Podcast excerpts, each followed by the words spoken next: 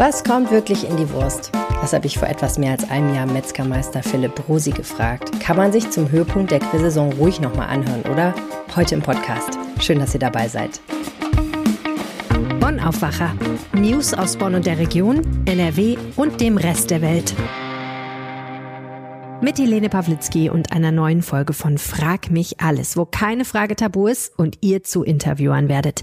Denn die Fragen kommen von euch. Danke für all eure Einsendungen. Diesmal ist mein Interviewpartner ein waschechter Düsseldorfer Jung. Philipp Rosi ist 29 Jahre alt und Metzgermeister. Seine Familie betreibt in der dritten Generation eine Fleischerei mit der Hauptfiliale auf der Düsseldorfer Nordstraße. Philipp brennt für seinen Beruf und hat nach dem Meister noch einen Lehrgang zum Fleischsommelier gemacht, um sein Wissen zu vertiefen. Dass Fleischkonsum extrem polarisiert, das weiß Philipp sehr gut. Und auch wir in der Redaktion haben im Vorfeld Kritik gehört, dass wir in Zeiten von Klimawandel und Hunger in der Welt doch sowas nicht propagieren können. Machen wir auch nicht. Stattdessen geht es bei Frag mich alles darum, dass ihr eure Fragen loswerden könnt. Gerne auch kritische. Ein paar von euch haben diese Gelegenheit genutzt. Finde ich richtig toll. Viele Menschen da draußen essen Fleisch, ich übrigens auch. Viele überdenken ihren Konsum aktuell, schränken ihn ein, verzichten ganz oder achten einfach mehr auf Qualität. Also lasst uns drüber diskutieren. Das habe ich hier auch gemacht. Mit eurem Input und mit Philipp Rosi. Bitte sehr. So, jetzt sitzen wir hier in deinem schönen neuen Wohnzimmer. Philipp Brosi, herzlich willkommen im Aufwacher-Podcast. Hallo, grüß dich. Was hast du heute Morgen gefrühstückt? Äh, heute Morgen tatsächlich äh, ein Körnerbrötchen mit Käse und ein Apfel. Ah, gar kein, gar kein Fleisch. Muss nicht jeden Tag sein, ne? Schon mal die erste Überraschung im Podcast. Muss ja. nicht jeden Tag sein. Ähm, wie, wie oft isst du Fleisch? Es ist unterschiedlich. Also ich esse zwar häufiger Fleisch, weil ich auch zwischendurch natürlich produktionsbedingt sowas mal probieren okay. muss, wenn wir was. Wie oft isst du Privatfleisch? Immer abgesehen von allem, was du beruflich machen musst dreimal die Woche, viermal die Woche, kommt immer drauf an. Also es ist ganz unterschiedlich. Es gibt auch mal eine Woche, wo ich dann nur einmal die Woche Fleisch esse, natürlich auch mal öfters. Hm. Weihnachten ist natürlich mal ein bisschen mehr, ähm, aber ich muss das nicht jeden Tag haben. Ist auch nicht gesund. Also ich denke, das gesunde Mittelmaß ist der Weg. Hm, was heißt gesundes Mittelmaß? Was wäre, wenn du der König von Deutschland wärst, was würdest du deinen Untertanen empfehlen? Fleischkonsum? Ich würde Leute das entscheiden lassen, die da richtig Ahnung von haben und noch mehr Ahnung als ich, weil ich kann das wunderbar herstellen. Aber du bist doch Fleischsommelier, du Richtig. weißt doch Bescheid natürlich, über den weiß, Nährwert. Natürlich weiß ich über die Nährwerte Bescheid und ich weiß auch, dass man sagt, wie ist die Vorgabe, fünf bis 600 Gramm pro Woche soll man ungefähr sich dran halten, mhm. dass es nicht zu viel wird. Ob das jetzt wirklich 100% richtig ist, kann ich nicht beurteilen. Hm. Also da muss man wirklich einen Experten fragen. Aber wenn ja die Experten sagen, es ist sinnig, sich daran zu halten, dann ja. sollte man sich daran halten. Ja, das stimmt. Und ne? du siehst an deinen Kunden, ähm, wie ist die Tendenz? Äh, zum, zum Fleischkonsum? Ja. Eigentlich doch äh, geht das, also nicht mehr jeden Tag. Also wie gesagt, wir stehen ja auch dafür, äh, dass äh, die Qualität vor der Quantität steht. Also wenn man Fleisch isst, dann sollte es eine sehr hohe Qualität haben. Also alles, was man seinem Körper zuführt, sollte eine hohe Qualität haben. Und ähm, ja, wenn es dann, äh, also wie gesagt, ich bin kein Freund von großen Massentierhaltungsdiscounter-Fleisch, weil ich glaube immer, was, was Gutes und was man dem Körper zuführt, das ist am Ende auch irgendwie gesund für den Körper. Wenn man mhm. sich Scheiße reinhaut, dann ist es halt auch irgendwo auch nicht gesund. Mhm, klar. Trotzdem seid ihr ja keine Biometzgerei. Richtig. Erklär das. Ich glaube, dass das mit dem Bio ein bisschen überschätzt wird. Also wir achten halt darauf, wie die Tiere gehalten werden. Wir wissen, wo es herkommt. Und wir wissen auch, dass die artgerechte Haltung gewährleistet ist. Ob das Bio sein muss, ist immer so eine andere Frage. Das hat unglaublich viel mit, mit Bürokratie zu tun. Gar nicht so viele Bauern möchten das machen. Ähm, also wie gesagt, wir wissen, wo es herkommt, wir wissen, wie es gehalten wird, äh, wir wissen, wo das Futter herkommt. Ähm, wir sind der festen Überzeugung davon, dass gerade familiengeführte Bauernhöfe immer etwas besser sind, als wenn es irgendwie einen gibt, der diesen Bauernhof nur führt mhm. und sich um den kümmert, weil ich glaube, weil ich, ich sehe das ja an mir selber auch. Ähm, du steckst einfach mehr Herzblut rein. Und ich glaube, dass das am Ende auch der Kasus Knaxus ist für eine gute Qualität. Mhm. Ob dein Herz drin steckt oder nicht. Richtig. Ich glaube, das macht, macht einen riesen Unterschied. Ob du dir jeden Tag nicht nur 90 Prozent Mühe gibst, sondern 110 Prozent, das macht viel Unterschied. Hm. Und was du sagst ist, es muss nicht Bio sein, damit der Bauer so viel reinsteckt. Es muss nicht zwingend Bio sein. Nee. Mhm. Also wie gesagt, es, es kommt, man sollte sich halt mit dem Thema beschäftigen und wie gesagt, wir sind auch sehr, sehr transparent, auch auf unserer Homepage, wo man genau sehen kann, wo kommt's her, was für Anforderungen stellen wir den Bauern. Wie gesagt, es ist, es ist nicht nur ein Bauernhof, ein Bauernhof alleine kann das gar nicht gewährleisten. Ähm, das ist immer so ein schönes, ein schöner Marketing-Trick von vielen. Aber ähm, oder die wenigsten können das gewährleisten. Ähm, deswegen ist es ein, halt ein Verbund von mehreren kleinen Bauernhöfen und da steht ganz oben familiengeführt. Kein Antibiotikaeinsatz, artgerechte Haltung, äh, viel, also fast nur hofeigenes Futter äh, und wenn, dann muss 100% belegt werden, wo kommt's her und das, diese Infos können wir halt jederzeit mhm. abrufen. Artgerecht ist ja so ein Schlagwort, so ein bisschen wie nachhaltig. Was heißt das eigentlich? Artgerechte Tierhaltung. Ja, dass die Tiere Platz haben. Ich glaube, das ist ein ganz, ganz entscheidender Faktor. Ähm, gutes Beispiel dafür sind immer ähm, Rinder genauer zu seinen Fersen, also junge weibliche Rinder, die noch nicht gekalbt haben, das ist entscheidend für die Qualität am Ende. Ähm, und die sollten auf einer Weide gehalten werden. Das ist super für die intramuskuläre Fettbildung, was äh, sich am Ende natürlich auch auf den Geschmack auswirkt. Und ähm, ja, also ich glaube. Also die müssen Bewegung haben letztlich, ne? Ja. Mhm und sollen auch das fressen, was da wächst. Du hast gesagt, hofeigenes Futter. Richtig, natürlich. Die stehen, also wie gesagt, unsere Fersen, also die, die weiblichen Rinder, äh, die Steaks beispielsweise, die mhm. du bei uns im Laden kaufen könntest, die stehen ganzjährig, bis auf wenn es ganz, ganz kalt wird, äh, stehen die auf der Weide. Kriegen natürlich dann Stroh oder was auch immer, Silage oder wie auch immer der Bauer das dann entscheidet und handhabt. Viele füttern noch ein bisschen Mais mit dazu und so. Das ist, jeder Bauer hat da so sein Geheimrezept und äh, ich meine, wir sehen das ja am Ende immer direkt am Fleisch. Also wenn wir das Fleisch bekommen, dann sehen wir ja direkt, ist es jetzt gut oder ist es nicht gut. Mhm. Und ähm, wo ist dann noch das, was zu Bio fehlen würde? Wahrscheinlich bei den Rindern, wie wir sie haben, nur noch das Zertifikat. Okay. Und das ist dann Bürokratie, sagst du. Wie erklärst du dir denn, dass das ähm, viele Menschen sehr viel Wert auf Bio legen? ich kann es nicht ganz nachvollziehen. Aber wie gesagt, das muss jeder für sich selber entscheiden. Also wie gesagt, ich glaube nicht, dass Bio jetzt schlecht ist. Aber ähm, häufig ist ja auch Bio nicht Bio Deutschland, sondern Bio aus einem anderen Land. Und ich glaube, in Deutschland ist, sind die Maßstäbe so hoch, dass selbst, äh, ich sag mal, eine vernünftige, normale Haltung genauso gut ist vielleicht wie in anderen Ländern eine Biohaltung. Mhm. Es gibt ja diese, diese Skala auf den Fleischverpackungen im Supermarkt von eins bis vier Haltungsformen, mhm. ne? Ähm, wo würdest du sagen, fängt es bei dir an, dass du sagen würdest, nee, das würde ich auf keinen Fall niemandem empfehlen und auch selber niemals konsumieren? Also ich habe die die Skala jetzt nicht ganz genau im Kopf, aber ich glaube, ich würde sagen, sobald es kein Tageslicht mehr gibt, also oder auch wo sie ganz eingefärscht stehen. Also ich finde, es gehört frische Luft, es gehört frisches Futter, es gehört genug Platz zum Auslauf. Ähm, das ja. ist so, alles was da drunter ist, ist finde ich persönlich nicht gut. Mhm. Und du fährst dann auch zum Bauernhof hin und guckst dir das an, wie die leben, die Tiere? Ja, genau. Mhm. Also ne, natürlich nicht jeden Bauernhof und nicht jede Woche, aber wir fahren schon gucken und äh, ich war letztes Jahr im, wann war das, im November, das letzte Mal, beispielsweise auf einem Bauernhof hier in Korschenburg, von dem kriegen wir die Bullen für ähm, für Suppenfleisch beispielsweise. Mhm. Nehmen wir Bullenfleisch, das ist ein bisschen kerniger, ein bisschen fester, mhm. ein bisschen größer. Und äh, also Bilder sind auf der Homepage.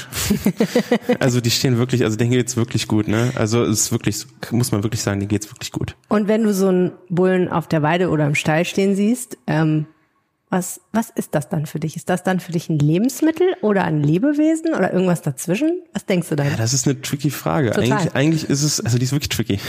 Hat sich eine Kollegin von mir ausgedacht. Habe ich mir fast gedacht. Okay. ähm, also ich glaube schon, dass es irgendwie beides ist. Ähm, es hat irgendwie auch so, ja, mit so dem respekten, respektvollen Umgang darüber zu. Natürlich ist es ein Lebewesen, aber auch ein Lebensmittel. Mhm. Und ähm, für mich heißt respektvoll Umgang, dass es, wie gesagt, auf jeden Fall artgerecht gehalten wird, dass es äh, also ganzheitlich verwertet wird, also dass da nicht irgendwie, keine Ahnung, jetzt Teile von irgendwie weggeschmissen werden, weil sie nicht gebraucht werden. Also beispielsweise, wir nehmen immer das Beispiel, selbst die Knochen nehmen wir zum Auskochen für einen Fond, den wir dann bei uns im Imbiss weiterverarbeiten. So bei uns wird eigentlich das ganze Tier wirklich dieses, dieses klassische Nose-to-Tail-Verfahren, also von der Nase bis zum Schwanz, diese komplette Vermarktung und Verarbeitung des Tieres steht bei uns aber schon immer eigentlich. Also bei den Metzgern wurde noch nie was weggeschmissen. Mhm. Sowas, also ich persönlich hab, kenne keinen Metzger und habe noch nie in einer anderen Metzgerei gearbeitet, wo da irgendwie was weggeschmissen wurde, weil das ist ja, keine Ahnung, das braucht man nicht. Also irgendwie kann immer alles verarbeitet werden. Und wenn es nur beispielsweise durch einen Fonds ist, der am Ende dann eine lecker Suppe gibt oder Soße gibt. Mhm. Ich kann das total gut nachvollziehen, was du sagst, auch den Teil mit dem Respekt vor dem Lebewesen. Mhm. Aber man, es gibt, glaube ich, Leute, die würden sagen, was ist das eigentlich für eine merkwürdige Vorstellung, dass Respekt vor einem Lebewesen sich darin ausdrückt, dass man es tötet und dann jeden Teil seines Körpers verwertet. Weil, also den Tod, den kann man ja nicht wegdiskutieren, ne? Ein Nö, Tier stirbt, richtig. damit wir es essen können. Richtig. Denkst du da manchmal drüber nach? Ich meine, für ja. dich ist es, glaube ich, auch insofern schwierig. Du bist ja aufgewachsen eigentlich Richtig. in diesem Geschäft. Da ist natürlich, das ist selbstverständlich letztendlich, ne? Auch das Schlachten ist ja was, das du Ge kennst wahrscheinlich. Natürlich gehört das zum Beruf dazu ja. und ähm, es ist nicht wegzudiskutieren. Aber wenn es dann chippt, dann sollte es doch zumindest komplett verwertet werden, ohne dass da jetzt irgendwie was verschwendet wird. So, es ist halt diese Ganzheit, was ich eben gesagt habe, diese ganzheitliche Verwertung von dem mhm. Tier. Dass auch wirklich zu 100 Prozent genutzt wird und nichts davon weggeschmissen wird. Weil wenn man diesen Akt nun mal betreibt, dann, dann sollte es auch zu 100 Prozent verwertet werden. Mhm. Glaubst du, dass es ein Schulfach Ernährung geben sollte? es sollte vielleicht irgendwie auf jeden Fall mal in der Schule ein bisschen intensiviert werden. Aber heutzutage jeden, den es eigentlich interessiert, der hat die große Möglichkeit des Internets, das einfach mal, mal zu googeln und äh, da findet man unglaublich viele Informationen. Ja. Ähm, jeden, den es interessiert, der kann sich da auch schnell selber informieren. Hm. Ja, und ich vermute auch Leute, die ähm, gerne essen, die informieren sich tatsächlich auch. Tatsächlich, ja. Äh, das merkst du wahrscheinlich auch in den Kundengesprächen. Ne? Ja, natürlich, An natürlich. Also die Leute sind unglaublich, also belesen auch. Ähm, die wissen, was sie kochen wollen. Die wissen ganz genau, was sie haben wollen. Und ähm, die kommen halt mit einer ganz konkreten Vorstellung auch zu uns, eben weil diese Leute halt eben nicht diese Quantität haben wollen, sondern wirklich diese Qualität. Weil das ist, was ich am Anfang des Gesprächs gesagt habe. Das, was man dem Körper zuführt, sollte eine hohe Qualität haben, damit es auch einen ein Aspekt hat für den Körper. Also es sollte dann irgendwie eine, ja, was Gutes, mhm. ist halt gut, ne? Ja, ja. Ich stelle mir manchmal auch vor, es ist vielleicht auch schwierig, wenn man Respekt vor dem Lebensmittelfleisch hat und ähm, und es auch handwerklich betrachtet wie du, gibt es vielleicht auch Leute, die in den Laden kommen, von denen du sagst, boah, an denen ist das eigentlich echt verschwendet, das gute Steak, der weiß das eigentlich gar nicht zu schätzen oder kann es letztlich nicht richtig zubereiten? Ich glaube, also ich, ich, ich würde sowas niemals beurteilen, weil das immer, man guckt den Leuten immer nur vor den Kopf und ähm, das heißt ja nicht nur, weil der nicht dementsprechend aussieht, dass er das nicht wertschätzt. Nö, aber es gibt ja Leute, die stellen an bestimmte Fragen oder auch nicht oder ne oder gehen offensichtlich mit dem Lebensmittel anders um. Ja, vielleicht sind es auch die Leute, die gerade damit erst beginnen, die sich vielleicht gerade mit dem Thema beschäftigt haben und gelernt haben, hey, es gibt einen Qualitätsunterschied hm. und ich versuche das jetzt einfach mal und ich beschäftige mich damit und dann gehe ich nur mal halt in Fachgeschäft, um dann halt auch zu erfahren, wie beispielsweise wie brate ich das Steak. Hm. Ne, also da gibt es ja auch unglaublich viele Tricks.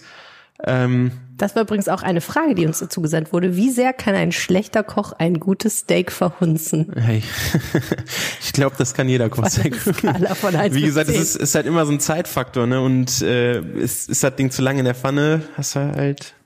Oder bei mhm. zu niedriger Temperatur? Auf eine gewisse Zeit wird das noch funktionieren, aber das Problem ist meistens eher, dass es zu lang drin ist oder halt eben viel zu kurz. Okay, deine Top-Tipps für Steakbraten. Ganz einfach am Grill oder in der Pfanne kannst du dir aussuchen. Pfanne? Pfanne ganz heiß machen, ein schönes Butterschmalz oder irgendein anderes Schmalz, scharf anbraten und dann nochmal ähm, auf Seite legen und langsam indirekt zu Ende garen lassen. Beispielsweise im Backofen. Stellst die Temperatur auf 80 Grad oder sowas oder 100 Grad und lässt es dann halt noch ähm, ein paar Minuten nachziehen und das war's. Woher weiß ich, dass es richtig gut ist? Ja, im Bestfall hast du ein Kernthermometer oder hast du schon ein paar Mal gemacht. Gelingt dir jedes Steak, was du selber brätst? Ich würde mal sagen, in 95 bis 99 Prozent aller Fälle. Das ist fast jedes Steak. Okay. Das ist fast jedes Steak. Das ist nicht schlecht. Ja, ich habe das schon ein paar Mal gemacht. Ja. Wie gesagt, wir machen ja auch viel Catering und äh, daher äh, habe ich da schon mal das ein oder andere Steak oder einen Grill benutzt. Okay, also Erfahrung ist das ist der springende Punkt. Erfahrung oder ein Kernthermometer, ne? Wir haben ja äh, schon mal miteinander äh, ein Video gemacht für Apple Online und da ging es um genau. unterschiedliche Steak Cuts. Richtig. Das ist ja auch nochmal ganz interessant. Genau. Äh, was ist denn das, was meistens verlangt wird und was ist das meist unterschätzte Teil? Äh, ich glaube doch, dass am meisten das Roastbeef oder das Rumsteak äh, verlangt wird. Inzwischen. Was ähm, ist das genau? Das ist der Rücken vom Rind. Also es ist ein relativ mageres Stück mit einem leichten Fettdeckel oben drauf, wird sehr, sehr zart, hat aber einen relativ kernigen Geschmack, also ist halt schon ein bisschen geschmacksintensiver und ist also ist wirklich ein solides Ding. Also kann man nichts mit verkehrt machen, trifft man eigentlich in der Regel jeden Geschmack mit. Und wenn es halt ein bisschen, was ich persönlich, also ich bin ein Freund davon, ähm, das, äh, das Flat Iron, das ist ein Stück aus der Schulter geschnitten. Ähm, das funktioniert aber nur, wenn man es richtig und lang genug reift. Ähm, Was heißt Reifen? reifen heißt, ja, das Fleisch reifen. Ich weiß, dir kommt das normal vor, aber Ja. ich glaube, viel Menschen Ja, gut, ist nicht äh, klar, im- dass im Laufe Fleisch nicht von der Kuh direkt in die Theke kommt. Richtig, also gerade bei Rindfleisch ist das ein Thema, was sehr, sehr wichtig ist. Ähm, die Reifung. Ähm, je länger ein Steak reift, also beziehungsweise nicht je länger, es gibt schon so, ein, so ein, ungefähr eine Richtung, die liegt ungefähr bei vier Wochen. So machen wir das beispielsweise. Nehmen wir das Beispiel Rumsteaks, wir kriegen das Fleisch. Ähm, In dann- welcher Form? Wir kriegen noch halbe Tiere, also wir zerlegen noch komplett selber und können daher auch, deswegen bieten wir auch diese Steak Cuts, worüber wir mal das Video gemacht haben, an, weil wir halt noch die ganzen Tiere und nicht halt nur Tüte auf und ab in die Theke. Mhm. Wir zerlegen es halt noch komplett, ne, und verarbeiten es halt auch komplett. Okay, also hier kommt montags ein Rinderheft an. Genau. Und dann? Dann wissen wir, dass sie davor die Woche an dem äh, Donnerstag oder Freitag geschlachtet worden ist. Dann äh, schneiden wir die zurecht, lösen die Knochen aus, bei, oder beispielsweise beim, beim Roastbeef nicht, die reifen wir am Knochen, weil das noch ein bisschen in, den Geschmack intensiviert. Und dann hängen wir das Ding in, bei uns im Kühlhaus hin, Die einzelnen Teile. Mhm. genau, und lassen das dann vier Wochen reifen. Okay. Was hängt da einfach vier Wochen in der Gegend? Auf gut Deutsch, ja. dieses, dieses, dieses äh, heutzutage ist das doch ganz modern, Dry-Age-Fleisch. Das Ja, ist ja, genau ja. das Gleiche. Also wenn äh, es an der Luft reift, ne? also wenn es äh, wenn's nicht eingepackt ist, Ja. da muss man ein bisschen differenzieren. Es gibt auch äh, manche Teilstücke, wo jetzt halt kein Knochen oder kein Fettmantel außenrum ist, wie ähm, zum Beispiel die Hüfte oder sowas. Ist ja auch ein Klassiker jetzt zum Grillen, ne? so ein Hüftsteak. Ähm, die reifen halt dann in so einer Vakuumverpackung. Aber das machen wir auch selber. Also wir, wir lösen das aus, schneiden es zurecht, verpacken es ordentlich und dann geht das, äh, wie gesagt, auch vier Wochen lang oder drei bis vier Wochen lang ähm, in, in, ins Kühlhaus und reift dann da. Was passiert bei der Reifung? Im Grunde genommen äh, ist das äh, Zersetzen die Milch, die Milchsäure, das Fleisch macht es dadurch mürbe. So kurz zusammengefasst. Ganz kurz. Und wieso wird das nicht gammelig? Weil es kontrolliert gemacht wird. Unter sauberen Bedingungen und kontrolliert bei einer konstanten, wirklich sehr, sehr kalten Temperatur gemacht wird. Deswegen passiert da nichts. Mhm, okay. Gut. Und dann sind wir an dem Punkt, wo du morgens aufstehst und denkst, heute ist Zeit, ein paar schöne Steaks zu schneiden. Genau. Und gehst an die Schulter ran und machst was? Denn wir sind ja noch bei dem Rücken. bei dem Roastbeef. Dann lösen wir den aus und dann schneiden wir den zurecht. Und ähm, dann kommt das Ding in die Theke und dann kannst du das gerne am Montagmittag kaufen kommen. vier Wochen später. Vier Wochen später. Gut, aber du hattest ja gesagt, der andere Cut, der dir viel besser gefällt, ist Der sitzt in der Schulter. Das Prinzip ist genau das gleiche. Flat Iron war das, ne? Genau, das ist Schildstück nennt man das heutzutage. Da läuft eine dicke Sehne drin, die schneidet man raus und lässt das dann reifen. Und ähm, wie gesagt, das ist deutlich geschmacksintensiver, weil je mehr ein Muskel bewegt wird, desto mehr Bindegewebe entsteht und desto mehr Geschmack entsteht am Ende im Fleisch. Und du hattest gesagt, das funktioniert nur, wenn es gut gereift ist. Wenn es gut gereift ist. Warum? Weil es dann mürber wird. Richtig, weil es genau, genau, weil sonst wäre es einfach zäh. Es, also wie gesagt, wenn man jetzt ein, äh, der Muskel ist ja äh, nach der Schlachtung relativ fest und dann entspannt er sich. So kann man sich das vielleicht ein bisschen vereinfacht vorstellen, dass es dann halt im Laufe der Zeit immer entspannter wird und dann, ähm, wenn es dann halt soweit ist, dann kann man es dann äh, auf den Grill schmeißen. Also da wird quasi das, was man vorher nur hätte schmoren können, wird dann zum Kurzbratstück. Genau, sozusagen. genau. Cool. Okay, äh, wieder was gelernt. Ähm, Rind ist ja ein bisschen so, könnte ich mir vorstellen, die Krone des, Ja. was ihr so macht, oder? Richtig, ja. Weil es einfach so ein großes Tier ist. Und so Ja, und weil es, glaube ich, am geschmacksintensivsten ist, ne? Also wenn man das jetzt mal vergleicht, so ein, so ein, so ein Nackensteak mit so einem Entrecot oder sowas, da ist ja schon geschmacklich ein großer Unterschied. Hm. Magst du es auch am liebsten? Ja. Was mit Geflügel? Doch, auch. Auch. Auch das ist, wenn man es äh, vernünftig behandelt, ist das ein wunderbares Produkt. Ist halt nicht so geschmacksintensiv. Wie sieht's eigentlich aus bei dir mit veganen Lebensmitteln? Hast du schon mal vegane Leberwurst gegessen? Ich habe es mal probiert, tatsächlich. Ähm, die fand ich jetzt nicht so gut, aber es gibt, äh, ich habe schon andere Produkte probiert, die wirklich lecker waren. Und also wie gesagt, finde ich gut. Wäre das was, wo du dir vorstellen könntest, das eines schönen Tages auch selber mal zu verkaufen? Warum nicht? Also wie gesagt, es ist, ist wenn, wenn die Zeit das irgendwann verlangt, wenn, wenn die Kunden das irgendwann haben möchten, dann kann ich mir das sicherlich vorstellen, das mal zu probieren. Ich habe auch mir schon mal Gedanken gemacht, wie man sowas herstellen könnte, aber es ist halt schwer ähm, ohne viele Zusatzstoffe. Ne? Das ist halt der Trickpunkt, dass man das Ganze zum Halten bekommt, gerade bei so einer Wurst. Ne? Mhm. Das ist ein bisschen tricky, aber ich habe da schon öfters drüber nachgedacht, ja. Eine vegane Kollegin hat gesagt, das sollten wirklich Metzger machen, denn die haben es mit der Würzung drauf. ja, ja, ja, versuchen wir es mal. Irgendwann. Ja, warum nicht? Also, wie gesagt, ich bin da total offen. Hm. Kommen manchmal ähm, Leute und fragen danach? Wahrscheinlich nicht, oder die erwarten das bei euch nicht? Nee, noch nicht. Hm. Noch nicht. Was sollte Fleisch kosten? Das ist eine gute Frage.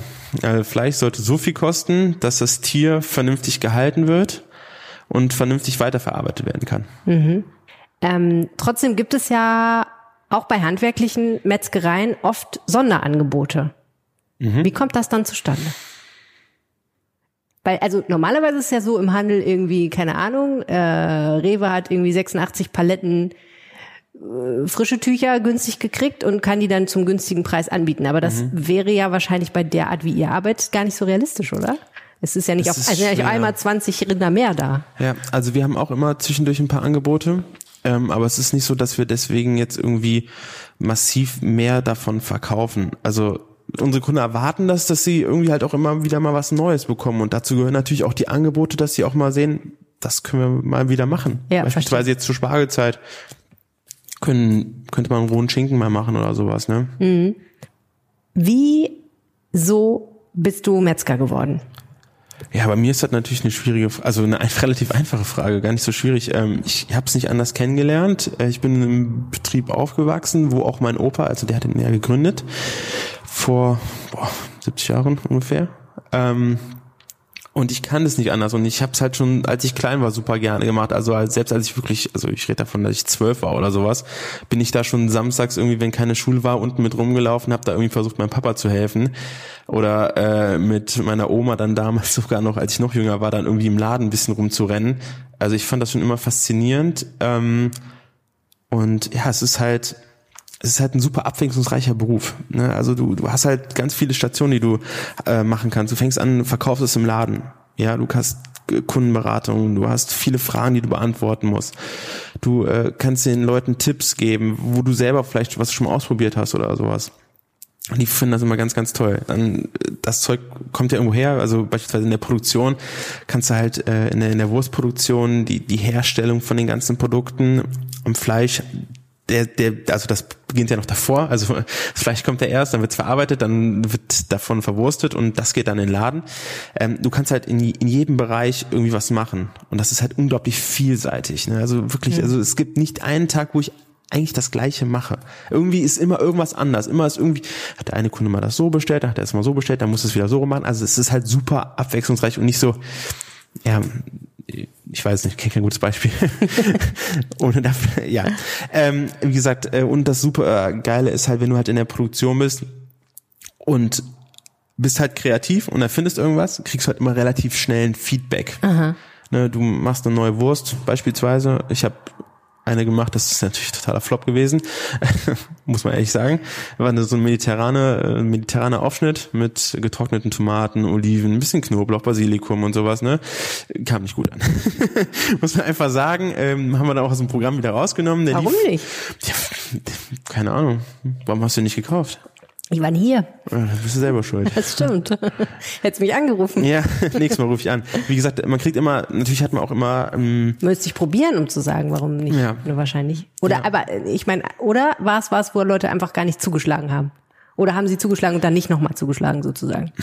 Nee, das war, glaube ich, ein bisschen zu, zu kreativ für morgens fürs Frühstück vielleicht. Ich weiß es nicht, keine Ahnung, ich kann das nicht beurteilen. Hm. Ich kann es nicht beurteilen. Ich fand es super. Also ich habe auch von den Leuten, die es probiert haben, ich habe vom Keim gehört, oh, die schmeckt scheiße. Ja. Also, das aber würden die Leute vielleicht auch nicht sagen. Doch, ich glaube ja? schon. Heutzutage, Echt? heutzutage muss man äh, mit positiver und negativer Kritik leben. Die würden wiederkommen und sagen, also Herr Brosi, ja, diese Mediterrane, definitiv. das hat mir definitiv. überhaupt nicht geschmeckt. Mache ich nie wieder. Ja, vielleicht nicht mit den äh, Worten, die du gerade gewählt hast, aber ich glaube schon, dass sie da auf jeden Fall ein Feedback für gegeben okay. hätten. Gut, aber also, verkauft, verkaufte sich nicht. Verkaufte sich nicht. Okay. Haben wir aus dem Programm genommen und ja. Aber das findest du gut. Das ist doch jetzt. Ja, ist doch geil. Dann weiß ich doch genau, wollen sie es haben oder nicht. Dann brauche ich, brauch ich mir nie wieder darüber Gedanken machen, ob das Ding läuft oder vielleicht in fünf Jahren probiere ich es nochmal oder in zehn Jahren. Wer weiß. Vielleicht muss einfach nur die Rezeptur ändern. Ich weiß es nicht. Mehr Fenchel, weniger. Der Fenchel, der nie drin war. das ist das Problem. Es war kein Fenchel drin. Aber beispielsweise, wir haben jetzt, ähm, ich habe jetzt so eine Salami hergestellt, also die schon, die läuft jetzt seit einem knappen Jahr mit, nennt sich Stockholmer, weil wir haben eine Filiale in, in, in Stockholm. Und äh, die läuft Bombe. Also die läuft wirklich richtig gut. Vielleicht ist es der Name. Vielleicht ist es der Name. Wie hieß der Mediterrane? Das Mediterrane? Italienischer Aufschnitt, also war nicht wirklich kreativ. Vielleicht hättest du sie Paparazzo nennen müssen oder so. Vielleicht wäre das besser angekommen. Aber ich glaube, das ist tatsächlich was, was die meisten Leute nicht so im Auge haben, dass das ein kreativer Beruf ist, im Sinne von, man macht nicht immer die gleiche Wurst, ne? Nee. Also man, man, man kann natürlich, man hat natürlich sein Standardprogramm. Ja. Ne? Der Kunde möchte seinen Kochschinken haben, der Kunde möchte seinen Knochenschinken haben, der möchte natürlich irgendwo seine Leberwurst haben.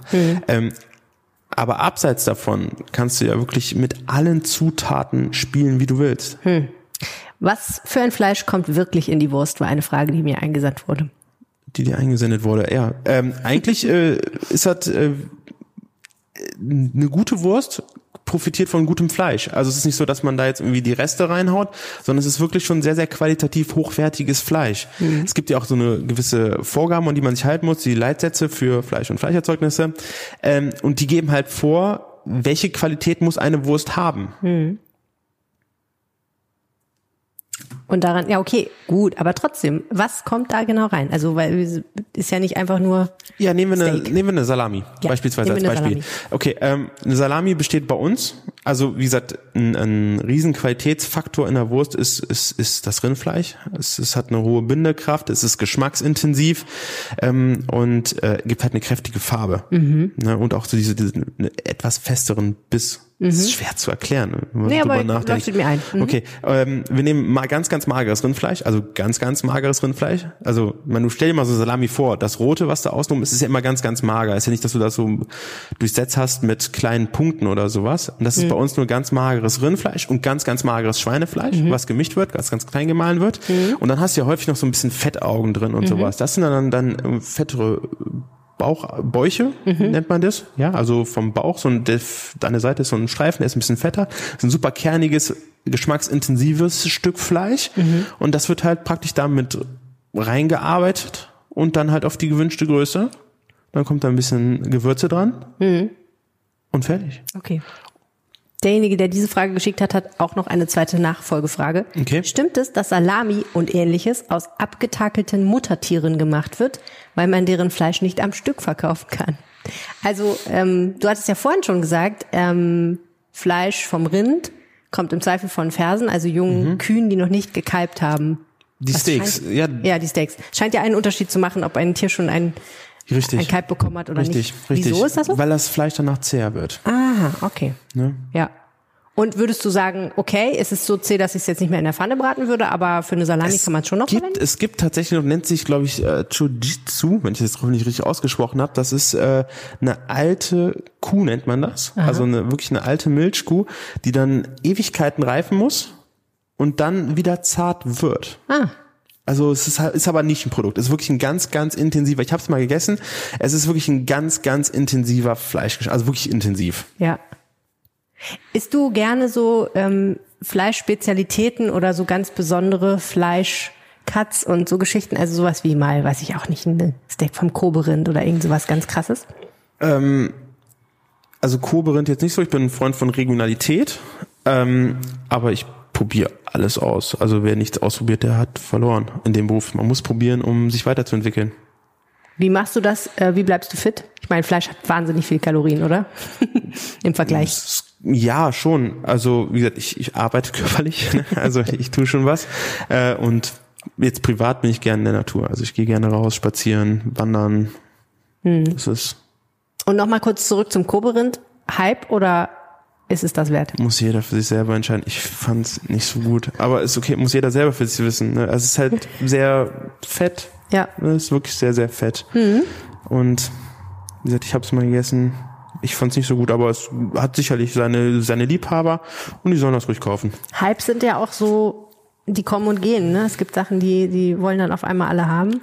Gibt es im Moment sowas, wo alle irgendwie sagen, das will ich haben? Ja, ich glaube, der Hype im Moment ist tatsächlich die Qualität. Also generell die Regionalität und die Qualität. Ja. Also habe ich das Gefühl zumindestens. Was ja eigentlich eine ganz gute Sache ist. Das ist eine super Geschichte. Freut mich richtig, dass, dass, dass das viele Leute jetzt erkennen und halt äh, wirklich dann halt auch zum, zum Fachmann gehen, um diese Qualität zu kaufen. Finde ich, finde ich super. Also das war ein bisschen, als mein Vater damals selbstständig geworden ist, da haben gerade die Supermärkte aufgemacht und haben halt günstigeres Fleisch verkauft, aber der hat immer gesagt, er hat, er hat schon immer gesagt, es gibt Leute, die, die, die, die schätzen diese Qualität, die der Metzger dir von nebenan bieten kann.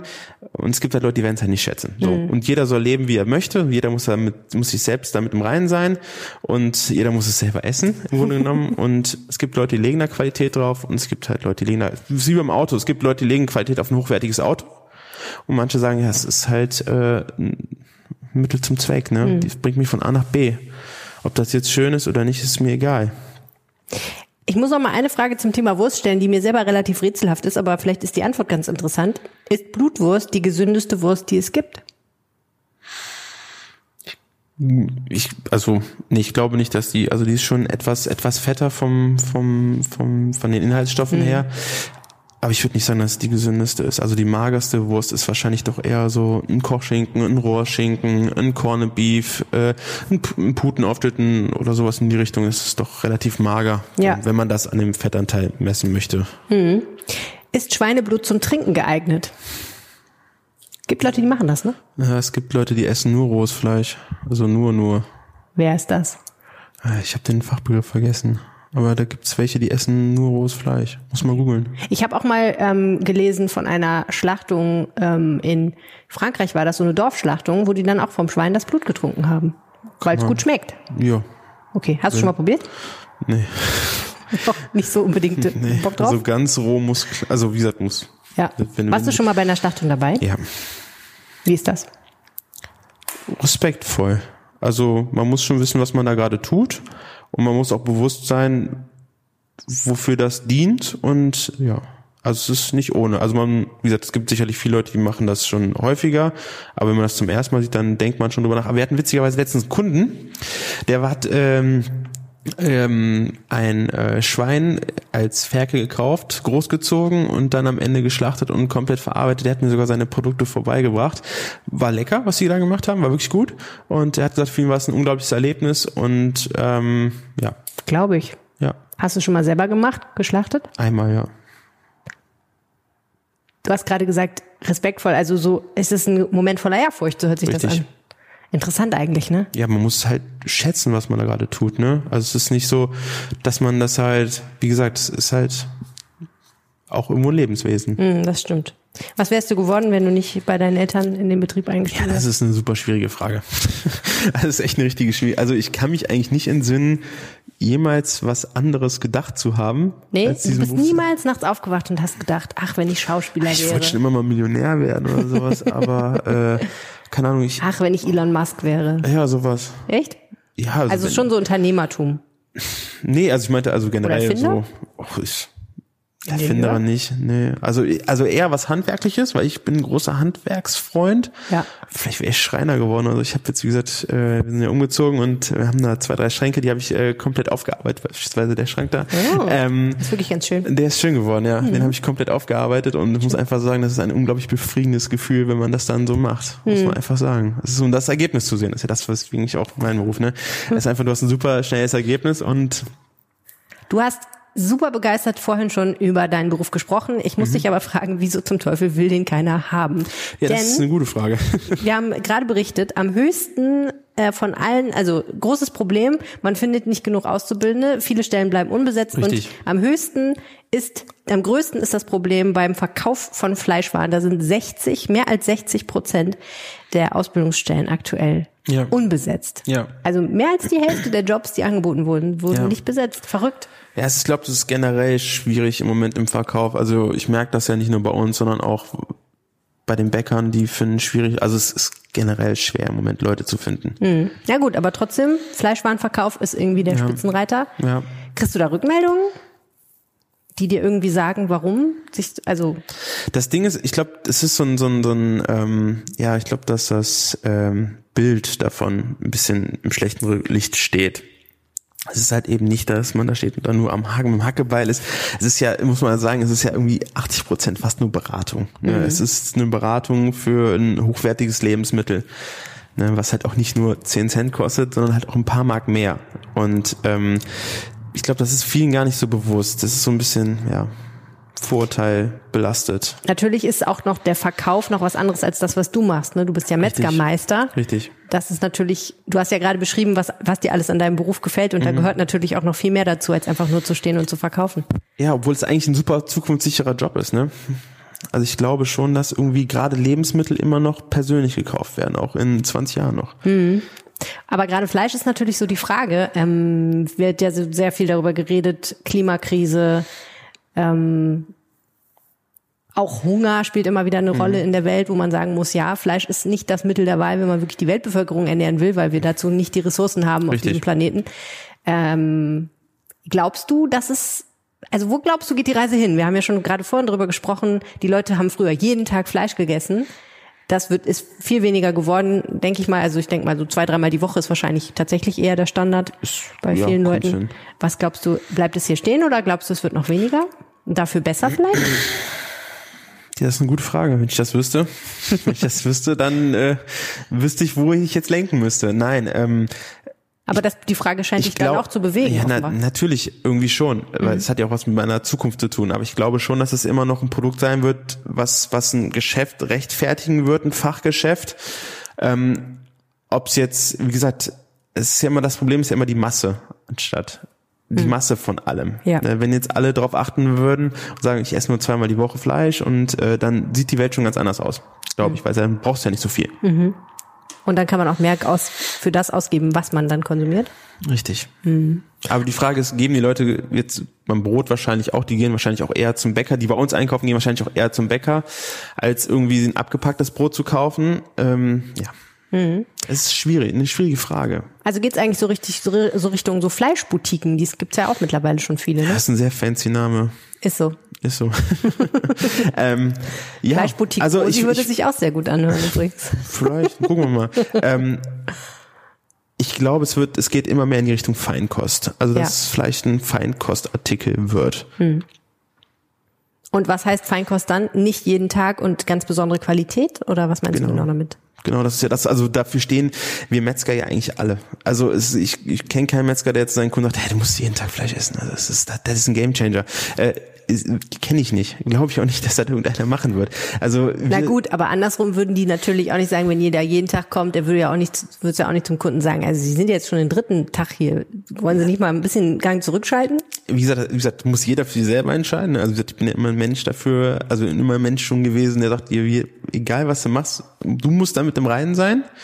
Ähm, aber ich glaube schon, dass das, dass das viele so nehmen. Also die, dass dann nur zwei, dreimal die Woche Fleisch gegessen wird und wenn, dann halt hochwertig. Mhm. Also ich glaube, dass dahin wird der Weg gehen und ich finde ich super. Also wirklich, wenn es gesund ist, wenn es, also wenn die Leute damit klarkommen und es es, es schützt ein bisschen, also es, es, es stützt die Qualität, dann ist das doch genau da, wo wir hinwollen, oder?